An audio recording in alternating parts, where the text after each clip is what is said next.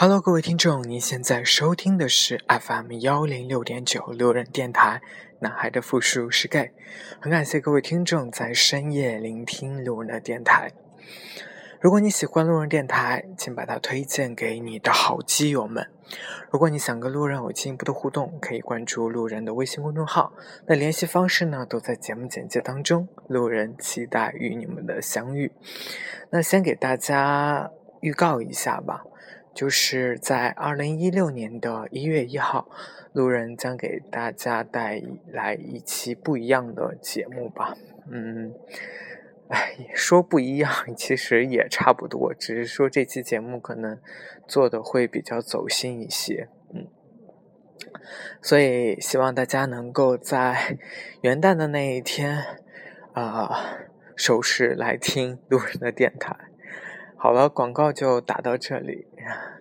今天前两天关于那个圣诞那期节目，大家应该都听了吧？很多听众给我反映说那期节目录制的效果还不错，还蛮逗的，就确实有这种节日的氛围。但其实我想说，这期节目是录播的，不是在呃圣诞的那一天给大家录制的这期节目。其实我是一路人，是一个很纠结的人。就是我在私底下，我不是一个特别积极、特别有正能量的一个人。但是曾经录节目的时候，有听众就给我反映，尤其是可能在成都下半年的那段时间。呃，就说我的节目负能量特别特别的多，跟之前最开始做节目的时候，嗯，走偏了很多，所以有有些时候我会刻意的去做一些比较能够娱乐大家、比较有意思的话题，或者是说一些我认为真的积极向上的话，但实际上也是一些自欺欺人的话，就好比说。呃，我告诉大家，嗯，真爱都是需要等的，没有遇到真爱，肯定是因为时间还没有到，所以一定要耐心等待之类的话。其实这些话说出来，我自己都觉得会很违心。所以呢，这期节目呢，可能还会给大家带来一些我自己的一些真实的想法啊。嗯，当然也是可能。会成为大家眼里很负能量的这样一期节目。首先给大家讲三个故事，这三个故事呢都来自于我的听众。嗯，首先给就是首先想跟这三位听众说一声，你们的故事呢，我不我我只是作为例子，不会去说，嗯，评判你们会怎么怎么样啊。所以希望你们能够多多包容我。如果你们听我这期节目的话，又恰巧知道是我在说你的故事的时候，一定不要带有任何的想法。我真的只是举一个例子而已。我把这三个故事讲完，大家去想一想，这三个故事都有什么共通性？好了，第一个故事，嗯，前不久有一个听众跟我说。嗯，他最近谈感情了，我说那挺好的呀。他说，嗯，是个异地恋。哦，我说那还挺不容易的。当他给我发了照片以后，我看到他这个新任的这个对象，就说，哎，看到就是还蛮水灵的一个，呃，小瘦，长得也很好看。我就告诉他说，那就好好在一起就可以了。圣诞节的那一天呢，他告诉我说他分手了。嗯，其实，在圣诞前两天也有聊过关于他这段感情的事情。就说想问一下他最近感情状况怎么样？他告诉我说，他变成了一个为对象买单的一个呃钱包了。他的对象之前嗯，有把他的这个购物车。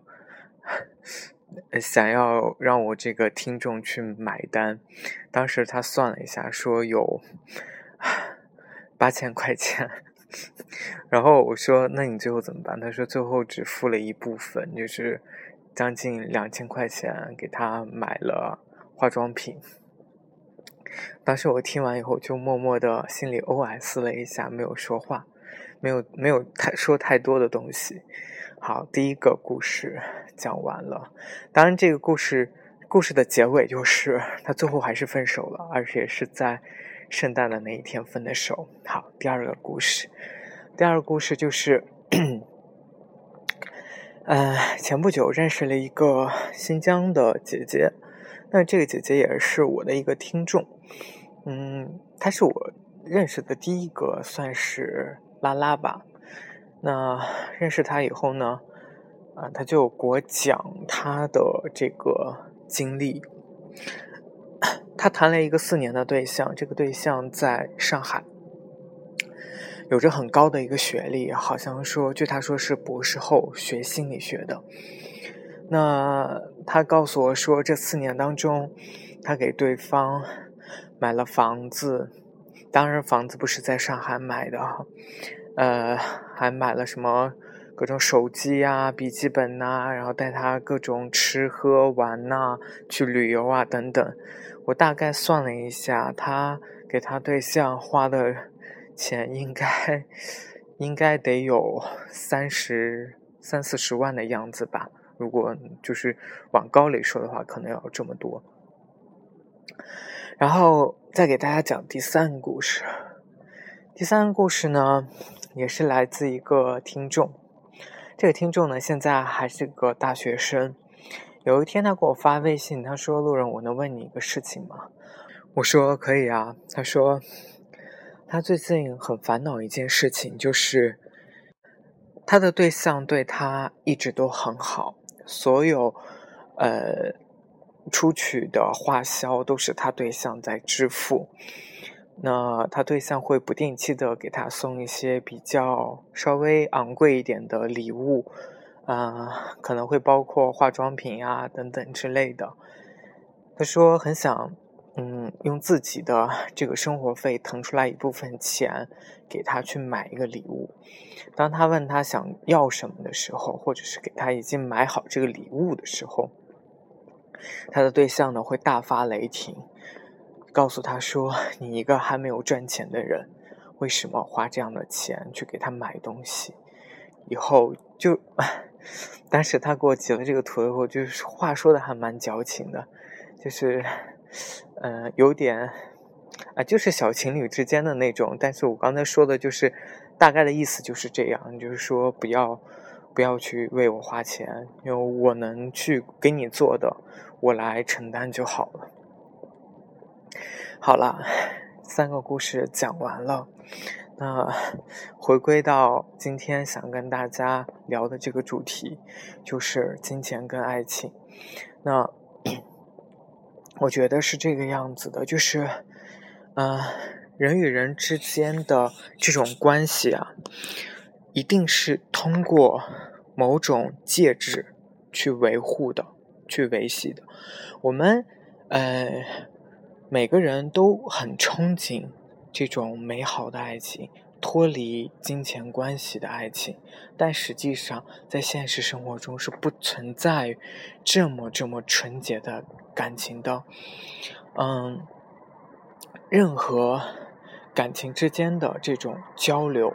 或者是这种加深，一定是彼此之间会为对方付出一些事情，那可能这个付出的东西就是钱。嗯，我我是一个呃比较悲观的人哈，所以我会想是说，人与人之间的这种感情一定是存在嗯某一种利害关系的，就是说。我不会平白无故的对你好，我为什么对你好？是因为我想要从你那里得到我想要的东西。这么说可能会大家觉得很物质，或者是很嗯很功利，但是这个事情我觉得可以去这么分析：我们不要把所有的这个。想要得到的东西都把它物化。就是说，假如我看到一个很好看的这个男生，我想跟他交往的时候，我会对他好，对他好的方式可能会动用到金钱作为媒介，我去给他买这儿买那，去送他这个讨他欢心。我想问，你用钱去交换的、去讨的这些东西是什么？呃，很多外貌协会的人哈，想去找一个帅哥，那你付出的钱就是想要去他的，就是想要去让有一个拥有很帅气脸庞的人来喜欢你，这就是你付出的。时候想要得到的东西，那其实换做这三个例子也是一样的。我为什么给你花钱？是因为我喜欢你。有些时候，大家一直会这么欺骗自己，哈，说我可以非常无私的对一个人好。我为什么对他好？因为我想跟他在一起，因为我喜欢他。大家所有的。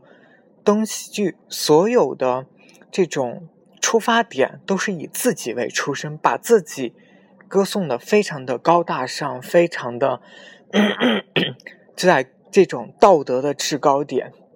我因为喜欢他，所以我可以无条件的为他好，我可以去给他买这儿买那。但是实际上是这个样子的吗？不是。为什么？你为他付出的这些东西。一定是想他从从他那里得到什么，也许不是他的脸，不是他的肉体，可能是他的感情，就是可能你想要得到的东西不是一个能够物化的东西，但确实你想要从他那里得到东西，就是我为他付出，我为他花钱，就是想要得到他能够喜欢我，他能够跟我在一起。如果，如果我一直为他花钱，他能够表现出他很喜欢我的样子，这时候他也会愿意为我付出，那我为他付出就是我成功了，就是我得到了我想要的东西。这个世界上，我真的觉得没有那么高尚的人说。我可以无条件为你怎么怎么样，我为你这个，我就是因为纯粹的喜欢你，所以我可以一直不停的对你好，我不求任何的回报。大家只是嘴上不说。如果我真的喜欢一个人，喜欢到死心塌地的时候，我确实能够对他好。即使他不爱我，我也会对他好。但是其实我的内心不是这样想的，我的内心想法一定是我对他好，希望他能够知道我喜欢他，然后他能够喜欢我，他能够跟我在一起。当然，我们会听到很。多人不不会在口头上这么说，都会说我会，我就是想喜欢他，所以我才对他好。只是大家没有真正的去表达出自己内心的东西。一个人一旦有了欲望，他才有做事的动力。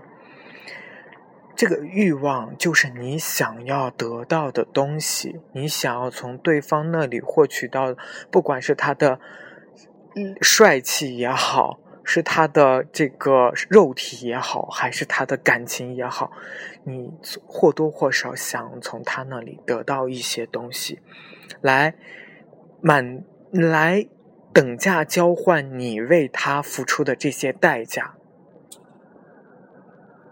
所以我觉得，一个成熟的感情一定不会脱离于钱这个媒介。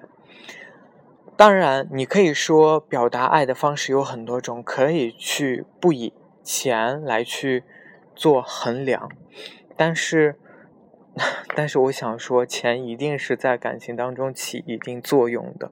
然后，我也希望大家能够认清楚，感情其实也是一桩交易，只不过我们所有的人类都希望把它过多的美好化，就是这个样子的。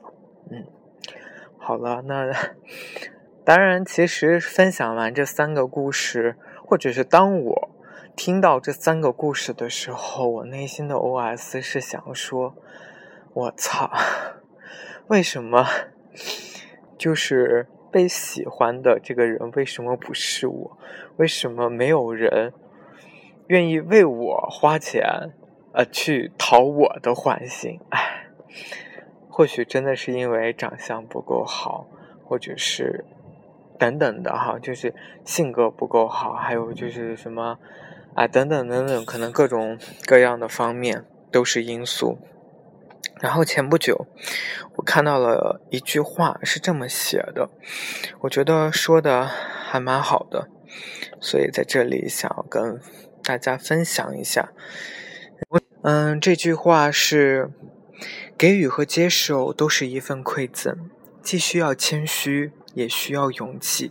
不要把别人对你的好自以为是理所应当。所以，嗯。我在这里还要想给大家说一点呢，就是当你去接受别人给你的馈赠的时候，你要想清楚，别人想从你这里得到什么。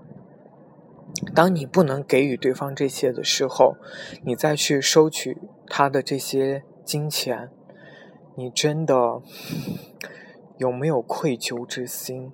你真的真的能够？勇敢的去接受这个东西，而不去给任对方付出任何的东西吗？就是这样，就是在你想要去接受这些东西之前，请你再思考一下。同时，我也想给那些想要付出的、对外撒钱的这些人，就想说，在你们撒钱之前，能不能 多给这个人去。多去判断一下这个人是不是一个真的值得的人，好吧，这期节目就录到这里，反正是一期极具负能量的一期节目，所以就赶紧草草结束吧。晚安，各位听众。